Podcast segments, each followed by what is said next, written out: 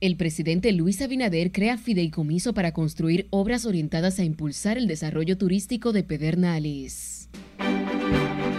Tenemos como media hora bajando. La capital dominicana se torna caótica por el incremento de la actividad comercial con motivo de la proximidad de las Navidades. Para garantizar la seguridad. Salud Pública, Turismo y Aduanas montan estrategia para evitar que la nueva cepa del COVID-19 ingrese a territorio dominicano. Que está a tiempo de replantear esta medida. Mientras que médicos advierten sobre falta de camas en hospitales en enero si desde ahora no se endurece el confinamiento. Y más droga por el sur ocupan otro cargamento ahora en lancha rápida procedente de Colombia.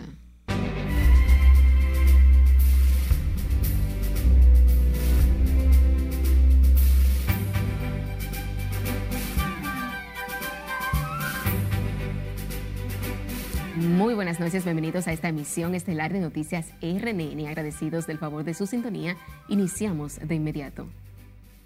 Lo hacemos con el caos que se ha apoderado del tránsito en la capital a tres días de las Navidades, lo que se conjuga con un aumento de aglomeraciones en momentos en que el país registra un notable incremento de los casos de coronavirus. Escale Wichardo tiene la historia. Pero yo tengo ya, tenemos como media hora bajando, mire dónde estamos todavía. La desesperación se apodera con el paso de los días de los conductores que permanecen durante horas atrapados en los tortuosos congestionamientos que parecen no tener fin. Con la llegada de las fiestas navideñas, cientos se movilizan por las calles en medio de la exasperación por los largos tapones. Yo voy a Villamella y no me he ido por eso, por el tapón.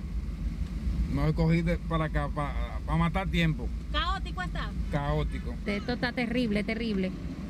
¿Cómo se están haciendo ustedes, por ejemplo, para salir de la casa, para ir a trabajar? Bueno, duramos en el tránsito hora y media y una hora. Las restricciones por los efectos de la pandemia y el incremento de los casos de COVID-19 no son un obstáculo para los ciudadanos que circulan con las compras que realizan de cara a la Nochebuena. Uno aunque quiera, uno no llega temprano, no llega a tiempo a su casa porque esto está difícil, muy difícil. El dinamismo en la economía dominicana se sintió también durante el fin de semana cuando ciudadanos abarrotaron los centros comerciales de la capital. Conforme cae la noche, las personas se apresuran a abordar los vehículos del transporte público y el metro de Santo Domingo, en raras ocasiones con el debido distanciamiento. Verdaderamente algo, algo muy tedioso, muy tedioso en realidad. Tras el repunte de los casos de coronavirus en el país, las autoridades ampliaron el toque de queda con libre circulación hasta las 9 de la noche. Sin embargo, los tapones no desaparecen, agudizándose la situación en las vías donde operan las grandes plazas comerciales de la capital. Es Carelet RNN.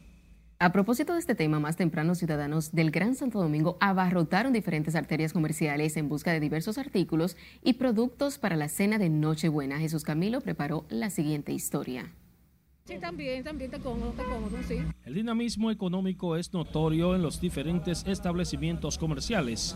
Largas filas de personas a la espera de turnos para comprar. Ciudadanos consultados consideran asequibles los precios de los productos básicos para la cena del jueves venidero. Estamos en diciembre, tú sabes que todo, todo a veces aumenta y así, y en verdad damos, debemos dar a Dios, Dios, a Dios que se portó porque él, es el que nos da todo, es el Señor. Esperemos que todos puedan eh, tener la oportunidad que nosotros también tuvimos de poder comprar para que puedan hacer su cena esta Navidad. Bueno, yo lo veo bien, que han subido barquitos, unos pesitos, pero más o menos ahí. Sin embargo, quedan tan contentos cuando llegan a las cajas de pago. Pila de gente no van a poder hacer la cena porque no tienen dinero, todo está caro y el gobierno ayuda a lo que le quiere. El gobierno ayuda por arriba. Claro, la gente puede hacer su Navidad porque los precios siempre aquí venden bien. Los comerciantes sienten un alivio después, tras el golpe de la pandemia que provocó pérdidas por al menos un 30%. El comercio organizado está muy esperanzado con la dinamización de la economía en estos cuatro días del periodo de Navidad, porque todos conocemos que este año 2020 está considerado en la historia del comercio como el año negro. García indicó que en los últimos cuatro días de la época navideña, las ventas de mercancías se han incrementado entre un 20 y un 30% en tiendas, supermercados y otros comercios del Gran Santo Domingo, con respecto a igual periodo del año pasado.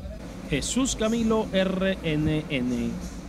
Y en la víspera de las Navidades hay hogares en barrios carenciados que no tienen para preparar su cena de Nochebuena. Siledis Aquino preparó la siguiente historia.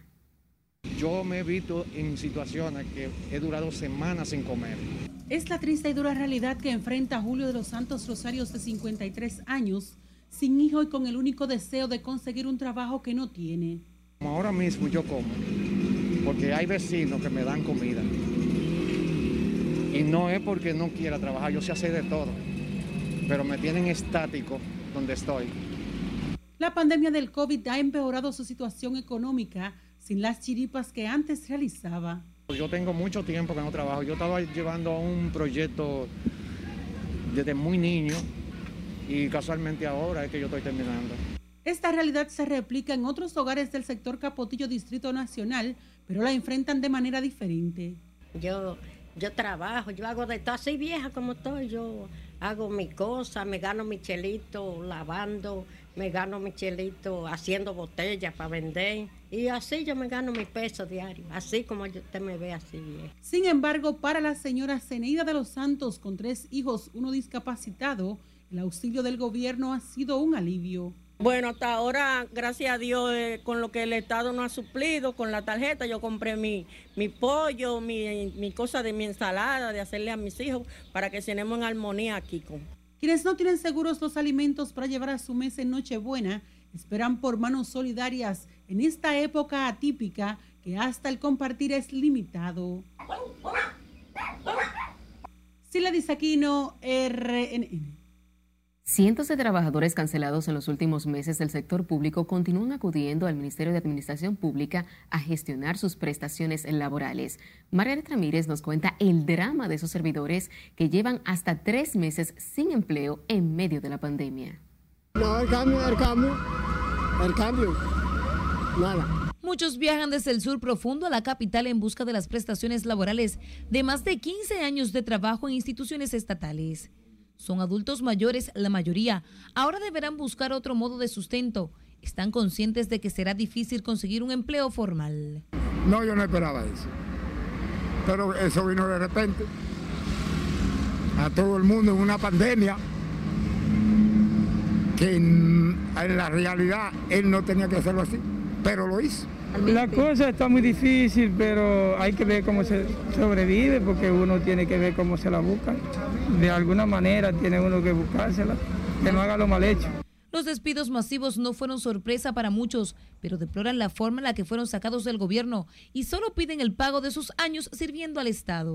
Oh, hay, hay, que trabajar lo que sea, trabajar porque no hay más nada.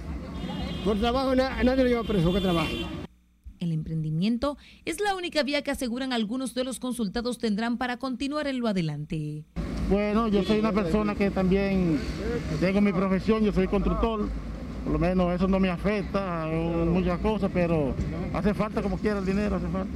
tenemos que tratar de sobrevivir como quiera. Los trabajadores cancelados mantienen la esperanza de lograr conseguir las prestaciones laborales para principios del mes de enero y poder iniciar el 2021 con menos limitaciones económicas.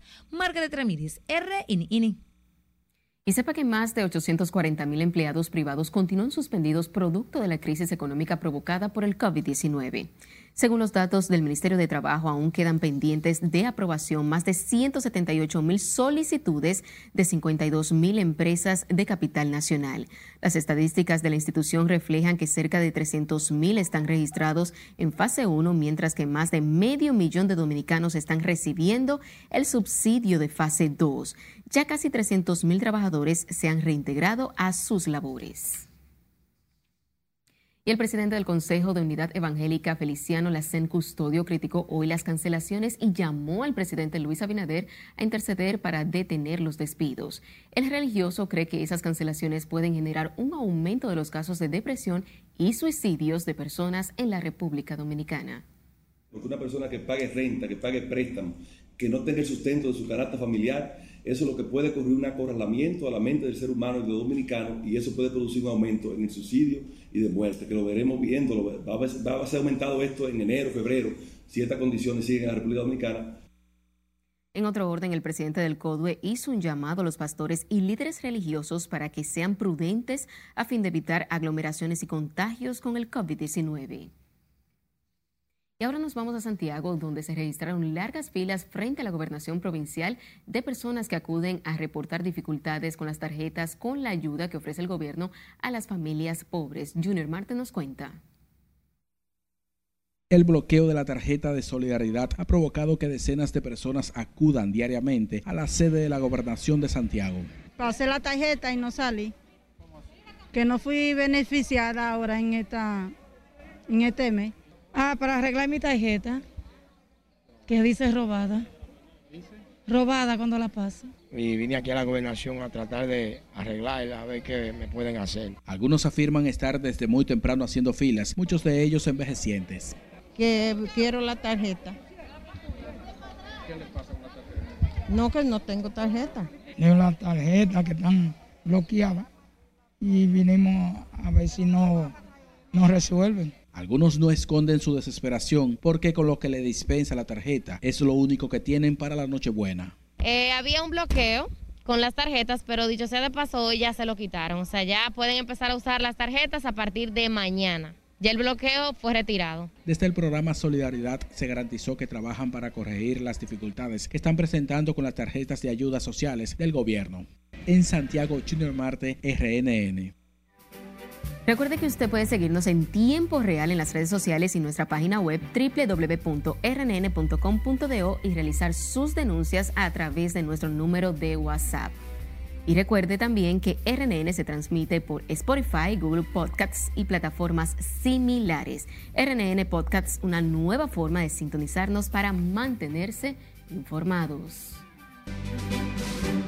Podemos lograr una recuperación segura y sostenible del sector turístico es momento de una pausa, pero al volver, entérese de las medidas extraordinarias que se toman en los aeropuertos para evitar la entrada de nueva cepa del COVID-19.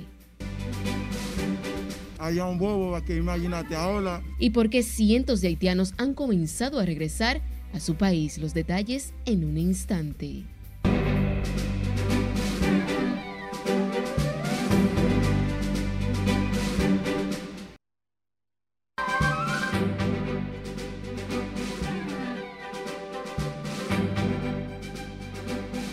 Iniciamos este bloque internacional con el presidente electo de Estados Unidos, Joe Biden, quien advirtió este martes de que los días más oscuros de la pandemia están por llegar en el país y que el inicio de la campaña de vacunación no impedirá que mueran todavía decenas de miles de personas más debido al COVID-19. Scarlett Bouchardo nos pone el tanto en el resumen de las internacionales de RNN.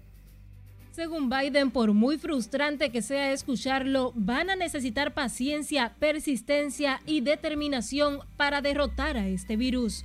En una rueda de prensa en Wilmington, Delaware, advirtió que los expertos dicen que las cosas van a ir a peor antes de mejorar. Tres días antes de Navidad, cuando los estadounidenses se preparan para unas fiestas atípicas en pleno repunte de casos y muertes de COVID-19, Biden aseguró que tiene una confianza absoluta en la vacuna, pero los suministros son pocos. El cofundador de BioNTech, Ugur Sain, dijo en una rueda de prensa que como científico nunca se es optimista, sino que se piensa en probabilidades y afirma que la probabilidad de que su vacuna sea efectiva también contra esta nueva mutación es muy elevada. La detención del alcalde de Río de Janeiro, Marcelo Crivella, nueve días antes de terminar su mandato, abre otro capítulo de la ya larga novela de la corrupción en ese estado, cuyos últimos cinco gobernadores han pasado por la cárcel.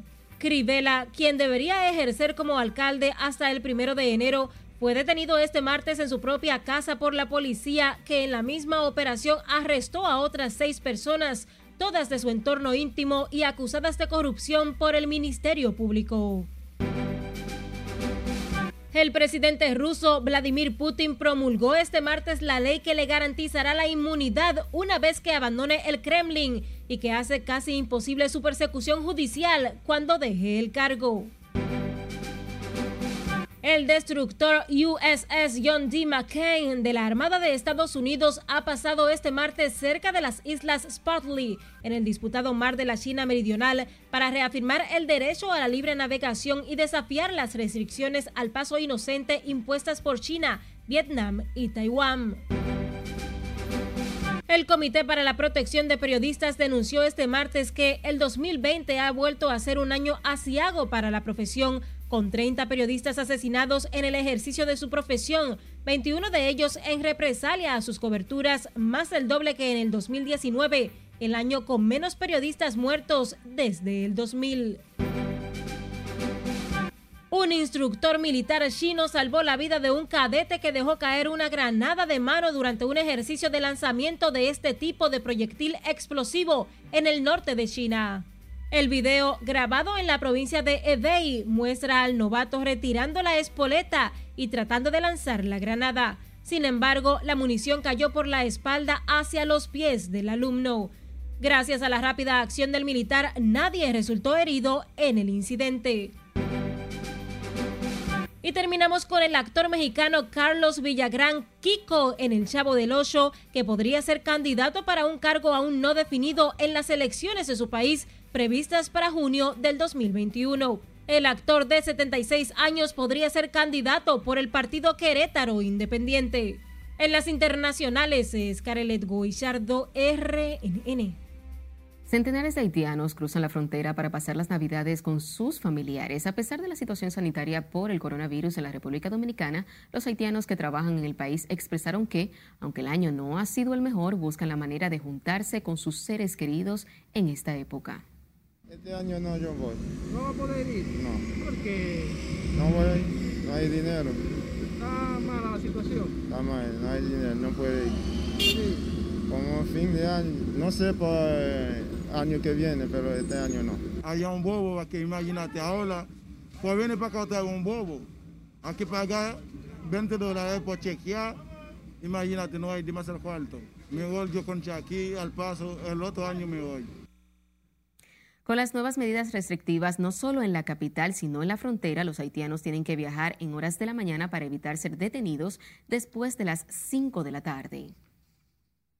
El Gabinete de Turismo anunció hoy el reforzamiento de las medidas en los aeropuertos para evitar el contagio del COVID-19 con el aumento de la llegada de pasajeros en lo que resta del presente mes por las fiestas navideñas. Lo hizo al concluir una sesión de trabajo de 72 horas lideradas por los ministros de Salud y Turismo con la participación de directores de aduanas, migración y el Departamento Aeroportuario. José Tomás Paulino con la historia. Para garantizar la seguridad de turistas y ciudadanos ausentes que vienen en esta época a la República Dominicana. Pese al incremento de los casos de infección con COVID-19, 160 mil turistas han llegado a territorio dominicano con proyección a aumentar en las próximas horas. Por eso las autoridades endurecieron las medidas restrictivas. De distanciamiento social han aumentado también los termómetros térmicos para la toma de temperatura, lo han duplicado y también en cada estación de migración están colocando alcohol, manita limpia y demás. Incluyen elevar de 5 a un 15% las pruebas aleatorias para detectar posibles casos del letal virus en los aeropuertos. Ha duplicado su personal y los equipos en los aeropuertos de las Américas, Punta Cana, Santiago y Puerto Plata. Las nuevas disposiciones fueron tomadas luego de una ardua sesión de trabajo del Gabinete de Turismo, incluido el Ministerio de Salud Pública y la Dirección de Aduanas, cuyos titulares estuvieron presentes en la conferencia de prensa, además del sector privado. Y esto es clara muestra de que juntos, el sector público y el sector privado, podemos lograr una recuperación segura y sostenible del sector turístico. La Dirección de Aduanas dispuso personal adicional en los aeropuertos, igual que el CESAC, CESTUR y la Dirección de Control de Drogas. La meta es limitar a no más de media hora el proceso de desembarco y salida de cada vuelo. Por parte del Ministerio de Salud Pública el C5I, se mantiene un promedio de prueba aleatoria de un 15%, aumentando en las horas de muy bajo tráfico y reduciéndose en las horas de alto tráfico para garantizar un máximo de 15 minutos en el área de espera y 10 personas como máximo. Habrá más máquinas para el pago de estacionamiento y retenes policiales para asegurar que no más de dos personas vayan en los vehículos hacia los aeropuertos y solo una podrá entrar a recibir al viajero. José Tomás Paulino, RNN. A propósito del coronavirus, el Colegio Médico advirtió hoy sobre un incremento peligroso del COVID-19 a partir de enero si no se endurecen las medidas de confinamiento, en tanto que los hospitales con áreas especializadas continúan registrándose decesos de pacientes contagiados. Y Lely Aquino nos amplía.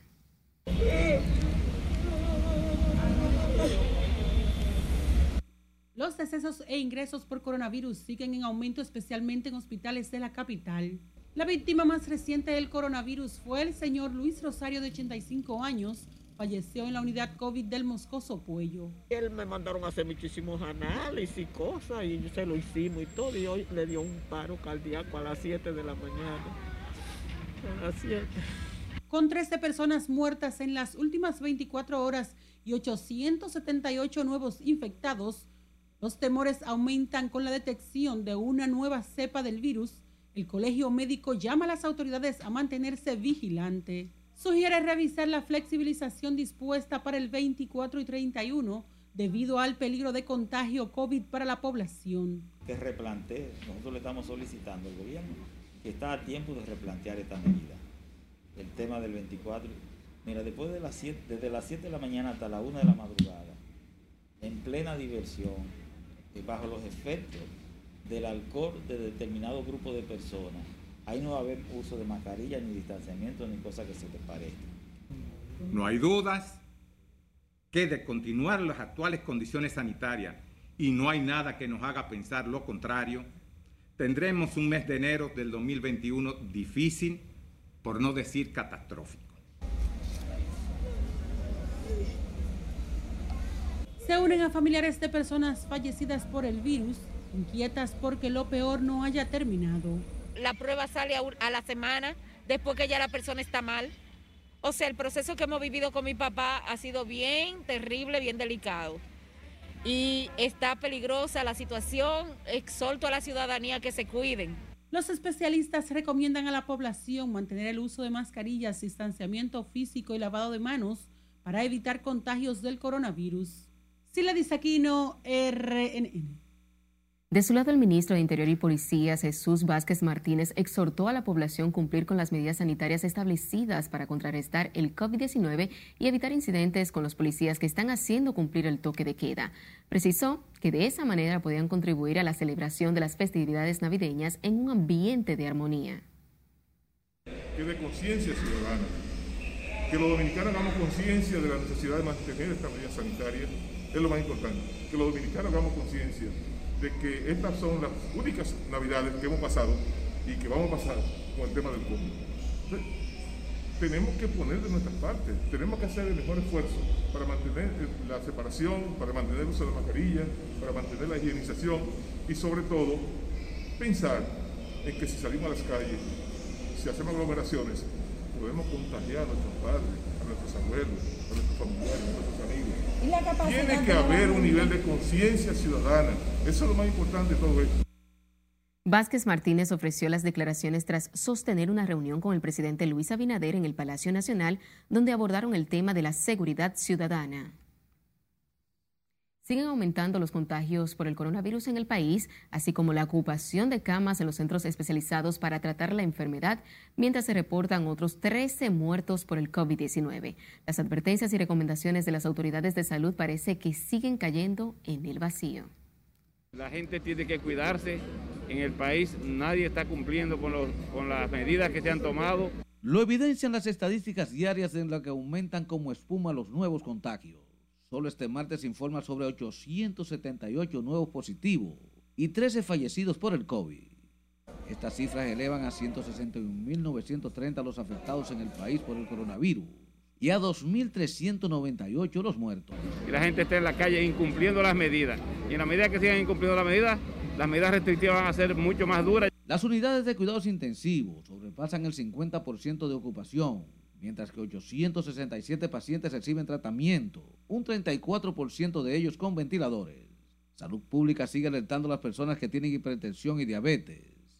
Y es que un 53% de los fallecidos hasta el momento por el coronavirus en el país padecían esas enfermedades. El propio presidente de la República ha apelado a la población para que haga un mayor esfuerzo acogiéndose a las medidas sanitarias, que cada vez se cumplen menos. Vamos a tratar de conseguir ese equilibrio. Yo se lo pido al pueblo dominicano, que podamos tener ese equilibrio de que puedan estar junto con sus seres queridos, junto con su familia, pero al mismo tiempo con el distanciamiento social requerido. En el país se estaría vacunando contra el COVID en marzo del próximo año, según han explicado las autoridades. Recomiendan la prevención hasta que llegue la dosis para inmunizar a la población. Guillermo Tejeda, RNN. La Asociación Nacional de Enfermería recibió con regocijo el acuerdo del aumento salarial anunciado para junio del año próximo. El gremio de enfermería dijo que este reajuste contribuirá a mejorar las condiciones laborales de los trabajadores de la salud.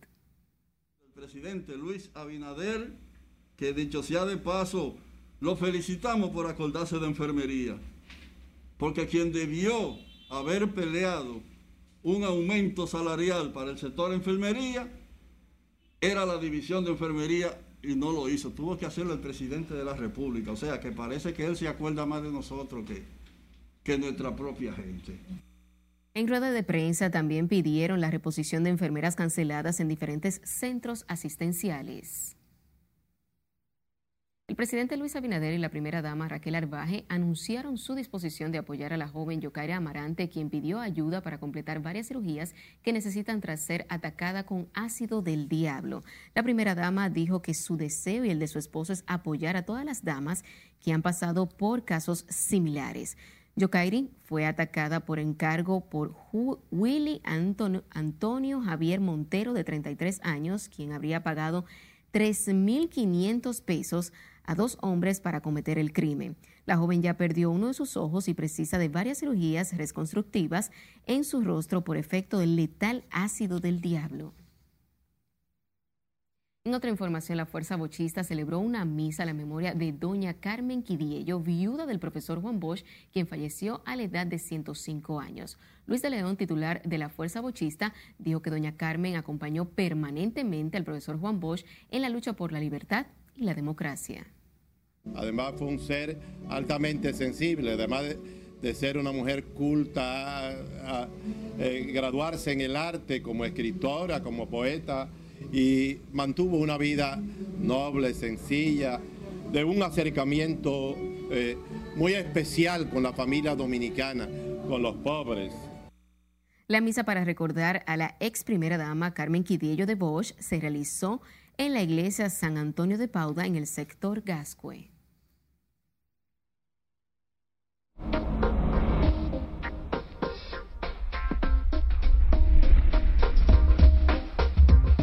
Entérese de que una vaguada promete lluvias para el día de Nochebuena en varios puntos del país, pero también continuará llegando aire fresco hacia la República Dominicana. Para esto tenemos a Cristian Peralta, quien nos dice el estado del tiempo. Pasamos contigo. Buenas noches. Gracias también. Saludos a los amigos que nos sintonizan. Bueno, un martes con algunas lluvias pero pasajeras debido al viento mayormente del nordeste y entonces como vemos en las imágenes, observen ustedes que también estamos bajo la influencia de un sistema de alta presión que continúa inhibiendo las lluvias de consideración aquí en la República Dominicana, pero presta atención porque como estaremos viendo más adelante, para el día de Nochebuena se estarán acercando algunas lluvias debido a que tendremos una vaguada asociada a un frente frío que pues modificará el patrón del tiempo. Mírenlas ustedes ahí, esas precipitaciones asociadas a esa vaguada, cómo estarán incidiendo. Así que es muy posible en horas de la noche, también en la tarde, pues para la noche buena, pues se tengan esas precipitaciones. Así que téngalo usted muy pendiente y sobre todo, pues las temperaturas continuarán bien agradables en horas de la noche, la madrugada y también comenzando la mañana, esas temperaturas que en el caso de Santo Domingo descienden hasta los 19 grados Celsius y como hemos reseñado, también en la montaña por debajo de los 6 grados Celsius. También veamos lo que ocurre con el oleaje para que tenga cuidado si se encuentra en el este y también en el nordeste porque se encuentra alterado. El viento mayormente está provocando esta alteración del oleaje que sobrepasa los 6 y 8 pies de altura ya en la provincia de la Alta Gracia. Téngalo también muy pendiente. Vamos a hablar acerca de un evento astronómico que se produce se ha estado produciendo, pero que esta noche tiene su pico. Hablamos acerca de esa lluvia de meteoros úrsidas. Ocurre debido al paso o a los restos del cometa 8P Turtle, como se le llama. También el pico, como les mencioné, ocurre esta noche y se estarán viendo entre 10 y 20 meteoritos. Así que si usted es amante de la astronomía, pues esta noche se puede sentar y disfrutar, por supuesto, si las condiciones del cielo lo permiten, ubicar la osa menor, porque hacia esa dirección se estarán produciendo esta lluvia de meteoros. Es todo lo que tenemos en cuanto a las condiciones del tiempo. Como siempre, les invito a quedarse ahí con la emisión estelar de Noticias RNN, porque como siempre les tenemos mucho más. Recuerde que usted puede seguirnos en tiempo real en las redes sociales y nuestra página web www.rnn.com.de y realizar sus denuncias a través de nuestro número de WhatsApp. Recuerden también que RNN se transmite por Spotify, Google Podcasts y plataformas similares. RNN Podcasts es una nueva forma de sintonizarnos para mantenerse informado. Cuando regresemos, ¿Para qué se reúne el presidente Luis Abinader con sus funcionarios previo a las Navidades? Las condiciones actuales ameritan reforma profunda. ¿Y qué tan urgente es para el país crear una reforma fiscal? Se lo diremos luego de la pausa. Siga con RNN Emisión Estelar.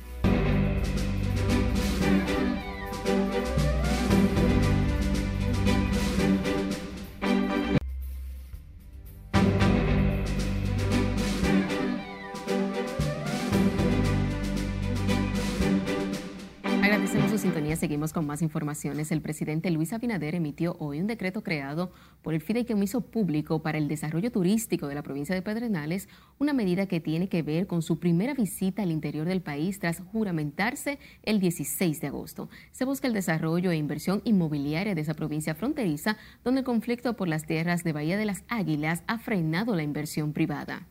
Nuestro compañero Juan Francisco Herrera se encuentra en el Palacio Nacional y nos tiene los detalles. Pasamos contigo, Juan. Gracias, buenas noches. El primer mandatario desde que asumió el poder ha tenido interés de impulsar el turismo en esa provincia sureña por su gran potencial. La decisión está establecida en el decreto 724-20, en el cual en su primer artículo establece la creación del fideicomiso Pro Pedernales para el desarrollo e inversión inmobiliaria, administración, fuente de pago, garantía o de oferta pública de la provincia. Este fideicomiso tendrá una vigencia de 20 años, salvo prórroga por decisión mutua. El presidente Abinader agotó una apretada agenda en la Casa de Gobierno, donde funcionarios como el ministro administrativo defendió los nuevos préstamos y una reforma fiscal. Usted tiene que saber que es una política del gobierno dominicano que no le agrada el endeudamiento. El endeudamiento es propio cuando el país lo necesita, hoy lo necesitamos. Las tendencias pasadas de gobiernos anteriores eran endeudarnos cuando el país no lo necesitábamos, cuando estábamos creciendo por encima inclusive del promedio de América Latina y el mundo. Ahí nos endeudaron hasta donde no podíamos. Hoy lamentablemente tenemos que acudir a esas herramientas para hacer que el país marche y para hacer que áreas sensibles, como por ejemplo de la salud, tengan los recursos del año que viene para afrontar el reto que tenemos por delante. Que nosotros podamos fomentar el desarrollo económico, incentivar la inversión extranjera y también privada que la gente que quiera invertir, las cosas se hagan fáciles. El presidente ha planteado que una compañía, por ejemplo, en tres días usted pueda tener su compañía ya totalmente definida, porque hay que darle tantas plazas, una ventanilla única real. El jefe de Estado también se reunió esta noche con el ministro de Defensa, Teniente General Carlos Díaz Morfa, y el coordinador del Gabinete de Políticas Sociales, Tony Peña. Este último foco de críticas por los 100 millones distribuidos entre artistas. El presidente Luis Abinader ha reiterado la importancia del turismo para dinamizar la economía y crear empleos. Vuelvo contigo. Te agradecemos, Juan, por este reporte en directo desde el Palacio Nacional. Economistas consultados reconocieron este martes la necesidad de una reforma fiscal integral, la que coincida con el impacto del COVID-19 y sugieren al gobierno alcanzar un consenso en los sectores productivos. Margaret Ramírez tiene los detalles. Las condiciones actuales ameritan reforma profunda. Para los economistas, el comportamiento del letal virus en el primer cuatrimestre del 2021 será vital para determinar la reforma más apropiada del sistema tributario de la nación entienden que con la deuda externa por encima del 70% del Producto Interno Bruto, la República Dominicana debe ponderar muy bien el inicio de una reforma integral que abarque a todos los sectores, pero sin lesionar a los grupos más vulnerables. Para reducir al máximo los niveles de endeudamiento que se están incrementando cada vez más y para que el país pueda hacerle frente a los proyectos eh, generales que tiene el país. Eso podría ser un gran contrato social en la sociedad dominicana. Sin embargo, obviamente por la cantidad de actores que puedan haber involucrado puede retrasar todo el proceso. Señalan el consenso como la vía expedita para lograr la reforma integral que demanda la situación económica que vive el país. Siempre tienen sus agendas. Recuérdate que una gran reforma va a traer como, como consecuencia que posiblemente haya que traer algunas figuras impositivas nuevas para algunos sectores que quizás no las reciban muy bien. Pero lo importante es que se haga una reforma fiscal consensuada. Consensuada con los principales actores, y yo, yo pienso que eso va a mejorar la democracia, le va a dar mucho mayor recurso al gobierno. El gobierno plantea iniciar entre enero y febrero del próximo año las discusiones para impulsar una reforma fiscal integral similar a la auspiciada en el año 1992. Además de recaudar, el Poder Ejecutivo busca que aquellos sectores que hoy no pagan se formalicen mientras que aquellos con mayor peso en la economía podrán tener cierto alivio que los ayude a ser más competitivos. Margaret Ramírez, RNN. En otra información, los mayores ahorros logrados por el gobierno en los últimos tres meses tienen que ver con la organización de eventos y actividades de entretenimiento, una situación que se deriva de la crisis sanitaria que prohíbe la aglomeración de personas. Solo en ese capítulo se ahorraron 16.290 millones de pesos de septiembre a diciembre, informó la Dirección de Presupuesto.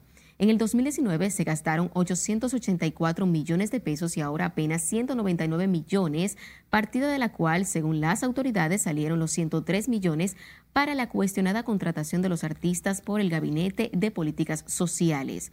Otro de los renglones con mayores ahorros es el de publicidad y propaganda, que de 2.656 millones de pesos pasó hasta 806.9 millones de pesos en lo que va del último trimestre del año. La Dirección de Presupuesto confirmó que el gobierno tuvo ahorros importantes en 18 partidas de sus gastos, significando el 60% del dinero destinado en el año 2019. El Tribunal Superior Administrativo suspendió la licencia que amparaba la construcción de un hotel en la Reserva Ecológica de Boca de Yásica en Cabarete, Puerto Plata. La suspensión de la licencia será hasta que el Tribunal Contencioso Administrativo se pronuncie sobre un recurso interpuesto por decenas de organizaciones ecologistas que consideran lesiva al interés de la comunidad la construcción de este hotel. Respecto al tema, se había pronunciado la Comisión Ambiental de la UAS atendiendo al reclamo de las organizaciones que denunciaron el daño que la construcción le hace al ecosistema de la humedal Boca de Yásica en Cabarete. En tanto que el costo total de la central termoeléctrica Punta Catalina será determinado por una firma de auditores independientes. La Corporación de Empresas Eléctricas Estatales convocó a proveedores del Estado a manifestar interés en ofertar para la contratación de esos servicios. Antonio Almonte, presidente de la Comisión de Liquidación de la CDEE, e, explica que el llamado va dirigido a proveedores con domicilio en territorio nacional y el mismo se suscribe dentro de las disposiciones de la Ley 342-06 de compras y contrataciones.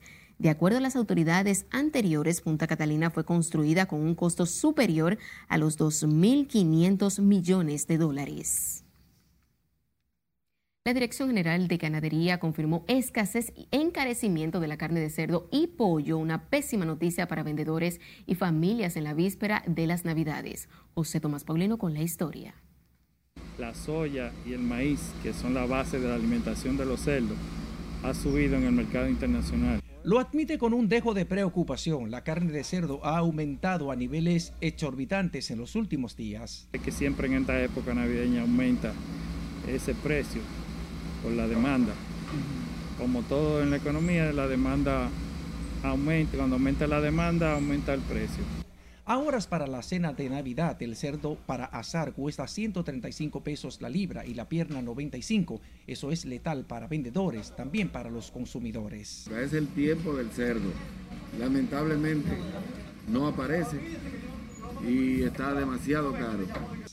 El año recién pasado, la producción de cerdos llegó a 105.6 millones de quintales, insuficientes para una demanda creciente.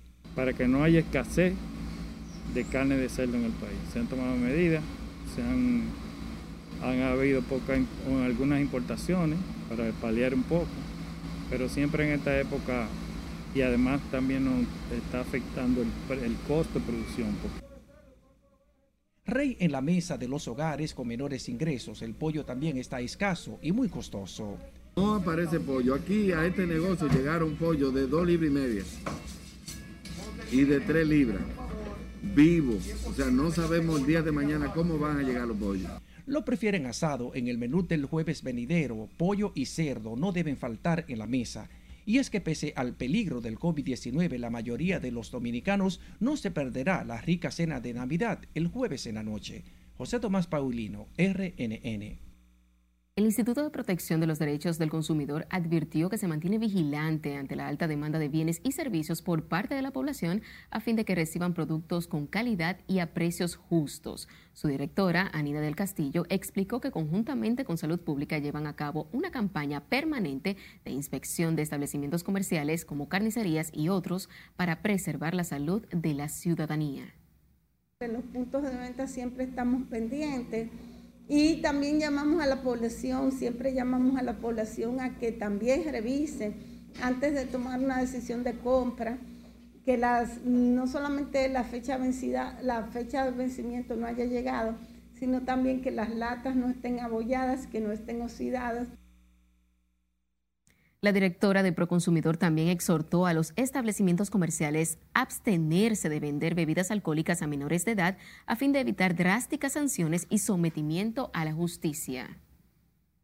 Sigue el bombardeo de drogas por las costas de Barahona. La DNCD informó hoy del decomiso de 157 paquetes de cocaína recuperados en las costas de Barahona en medio de un operativo interdicción desplegado a cinco millas náuticas de esa provincia sureña. La droga era transportada en una lancha rápida próximo al municipio costero de la Ciénaga y según las autoridades, sus ocupantes al verse acorralados lanzaron la cocaína en varios sacos al mar. La droga tuvo un peso de 162 kilos, según reportó el análisis de INASIF. Sin embargo, los ocupantes de la lancha, que se dijo procedían de Sudamérica, lograron evadir la persecución de las autoridades. Este lunes también las costas del sur, en Oviedo, en Pedernales, una avioneta del narcotráfico con un cargamento de cocaína se accidentó y la DNCD atribuye estas operaciones a una red internacional con ramificaciones en el país. Y sepa de otro empleado del Ministerio Público involucrado en asuntos de drogas, ahora en San Juan de la Maguana. Se trata de Gabriel García Herrera, funcionario administrativo del Centro de Intervención Conductual de la Fiscalía de San Juan, detenido con otras personas a las que se le ocuparon 30 paquetes de marihuana. El funcionario judicial fue apresado en el puesto de chequeo militar ubicado en el Distrito Municipal de Pedro Corto, junto a Rafael Antonio Romeo Montero y Daniel Villegas Aquino. La Fiscalía de San Juan de la Maguana confirmó el hecho al señalar el fiscal titular Adolfo Félix Pérez que Villegas Aquino conducía un carro Honda Fit haciendo las veces de flanqueador para informar a sus cómplices sobre la presencia de militares en la carretera. En otra información, una joven de 21 años fue estrangulada con un cable de un cargador de celular en el interior de una banca de apuestas en donde laboraba en el sector Brisas del Este. La víctima fue identificada como Daribel de la Rosa Sepúlveda, de 21 años de edad. Oficiales policiales iniciaron las investigaciones y se informó que hay varios detenidos. Se trata de determinar si fue un crimen pasional o si tenía como objetivo el robo de la banca donde laboraba. No se mueva de su televisor ya que al volver porque las vacantes para integrar el Tribunal Constitucional despiertan poco interés. No voy a perder mi derecho. Y la persistencia de notoriedad de un artista lo llevan a iniciar una peligrosa huelga de hambre. Todo esto y mucho más cuando regresemos Siga con RNN Emisión Estelar.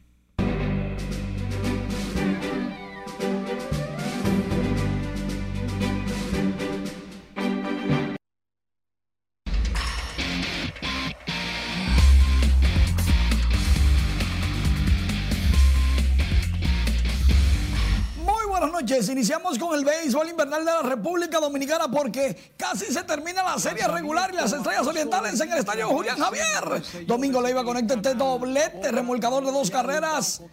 Y ya las estrellas estaban ganándole en ese momento, segundo episodio fácil, a los gigantes en el primer juego de una doble cartelera. Estos dos equipos están tratando de terminar tercero y así no tener que jugar un mini playoff con los gigantes, con los leones del escogido. Y es que los gigantes en su casa son temibles y temidos, aunque las estrellas dicen que cuando brillan, brillan.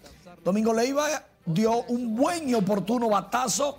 Pero vino Ronald Guzmán en el tercer episodio y conectó este batazo grande, largo, inmenso para Rayfield La. ¡Hola! Cayó en el morro de Montecristi. ¡Qué palo de Ronald Guzmán! ¡Qué tablazo! Y comenzaban a descontar los gigantes y estaba el juego 7 por 4. Y en el séptimo episodio, los juegos dobles solamente son de 7 entradas. Aquí vino Kelvin Gutiérrez y para empatar el juego mandó este tablazo al morro de Montecristi por encima de los anuncios. Uf. Y el juego, el primero, los gigantes viniendo desde atrás, coming from behind, ganaron nueve carreras por ocho.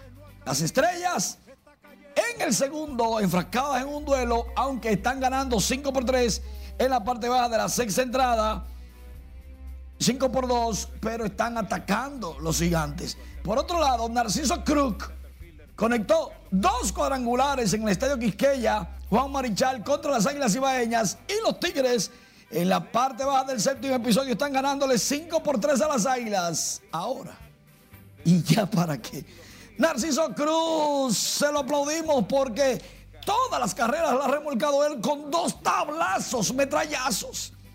Mientras que el ministro de Deportes Francisco Camacho pide una licencia en la Federación Dominicana de Taekwondo para concentrarse en sus labores como ministro. La Federación de Taekwondo, una de las más y mejores que han logrado en eventos internacionales medallas, inclusive muchas olímpicas, varias olímpicas. Ana Rosa tiene ratificación, medalla de oro de Paran Sports Lima 2019 en 57 kilogramos, menos 57 kilogramos, y es que a la brasileña agarraron y le dijeron, usted dio positivo y le quitaron su medalla, entonces la ganó la dominicana. Dicho sea de paso, Lionel Messi ya es el jugador de fútbol con más goles con un solo equipo. Superó a Pelé. ¿Oh, sí? Sí. Súper bien. No te voy a decir nada del Licey. No, no, tienes nada que decirme. Ya, Muchísimas pues. gracias. Nos vemos en la siguiente. Gracias, Manny. Continuando con las informaciones, la familia presidencial estrena su nuevo hogar, una residencia remodelada en el sector La Julia de la capital. Nuestro compañero Jesús Camilo nos cuenta la siguiente historia. En esta remodelada residencia del ensanche La Julia residen ahora el presidente Luis Abinader, su esposa, la primera dama Raquel Arbaje y sus tres hijas, mientras que en la mansión paralela también vivirá la suegra del mandatario. Efectivos de la Guardia Presidencial se han acantonado ya en este trayecto de la Núñez y Domínguez, sin embargo, el acceso por la vía no se ha restringido. Ellos lo están debiendo por aquí, pero yo, está normal. ¿eh? Yo trabajo por aquí, tengo siete, siete años aquí. Excelente, todo bien, sí, se ve todo bien, bien organizado, sí, muy bien. ¿Cómo visto el tránsito? ¿Se ha sido restringido el acceso? No, no, no, para nada. Transeúntes que frecuentan la zona observan que ha sido incrementada la seguridad y vigilancia en el área. Presidente Luis Abinader y su familia vivían hasta hace tres días en un apartamento de la Torre Lloret del Mar, en la calle Federico Geraldino del Ensanche Paraíso, en el Distrito Nacional. Jesús Camilo, RNN. En otro orden, a menos de 48 horas para cerrar el plazo para las inscripciones de los aspirantes a cubrir las vacantes del Tribunal Constitucional, solo 36 personas han depositado sus expedientes en la Secretaría del Consejo Nacional de la Magistratura. Figuran en el listado de inscritos hasta el momento Sergio Antonio Ortega, Juan Alfredo Lama, Miguelina Oreña Núñez, Joaldo Hernández, estos son de los últimos que depositaron sus expedientes hasta el mediodía de hoy. El plazo vence este miércoles a las 4.30 de la tarde. Hasta esa hora estará habilitado la ventanilla del Consejo en el primer nivel de la Suprema Corte de Justicia. Y tras cantar de manera ininterrumpida por más de 105 horas, Carlos Silver ahora amenaza con declararse en huelga de hambre exigiendo la certificación de su récord para los Guinness. Sin embargo, Guinness World Records informó que está a la espera de más evidencias para dar a conocer el veredicto definitivo sobre el maratón de canto más largo del mundo. Guillermo Tejeda con los detalles.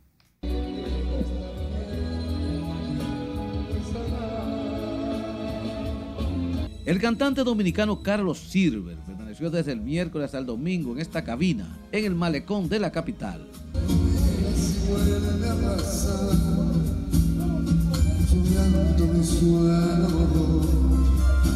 Asumió por tercera vez el compromiso de romper el récord Guinness de más horas cantando.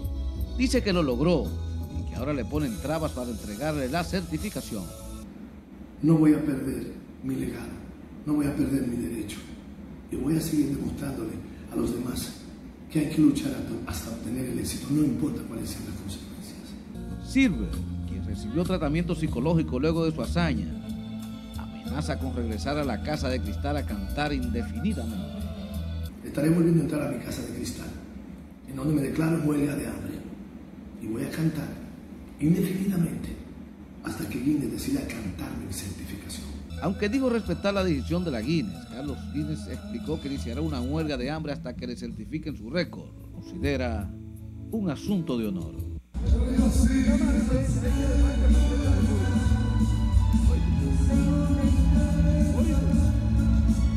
Guillermo Tejeda, RNN.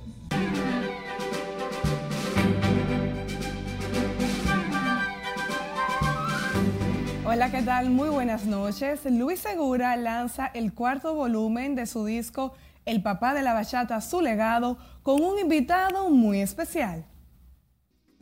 El bachatero Luis Segura culminó con gran éxito la entrega de su última producción denominada El papá de la bachata, su legado, con el lanzamiento del cuarto volumen de este álbum de su colección, en el que incluye 10 nuevos dúos, entre ellos uno con Romeo Santos. El cuarto volumen también incluye composiciones de Luis Segura grabadas junto a los cantantes Zacarías Ferreira, Elvis Martínez, Wasson Brazován, Alex Bueno, Gillo Sarante, Alexandra, El Prodigio y Secreto.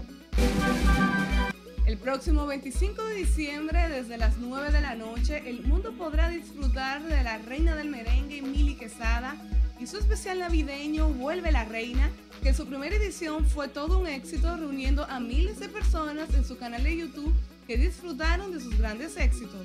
Viva Production y los vecinos Enterprise reunieron para esta producción un vasto despliegue musical y artístico, invitados de lujo, bailarines y un repertorio exquisitamente seleccionado que contará con sus más emblemáticos temas navideños.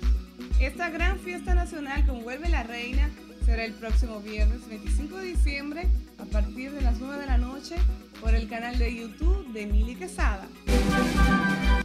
El juez de la cuarta sala penal del Distrito Nacional, Franny González Castillo, ordenó levantar un acta de no acuerdo entre el productor Angelín García Núñez y el comediante Raymond Pozo, el cineasta Archie López, el guionista Víctor Reyes Peña y la empresa Caribbean Films Distribution, quienes han sido demandados por plagio. Al emitir su decisión, el juez procedió a fijar una próxima audiencia el 14 de enero.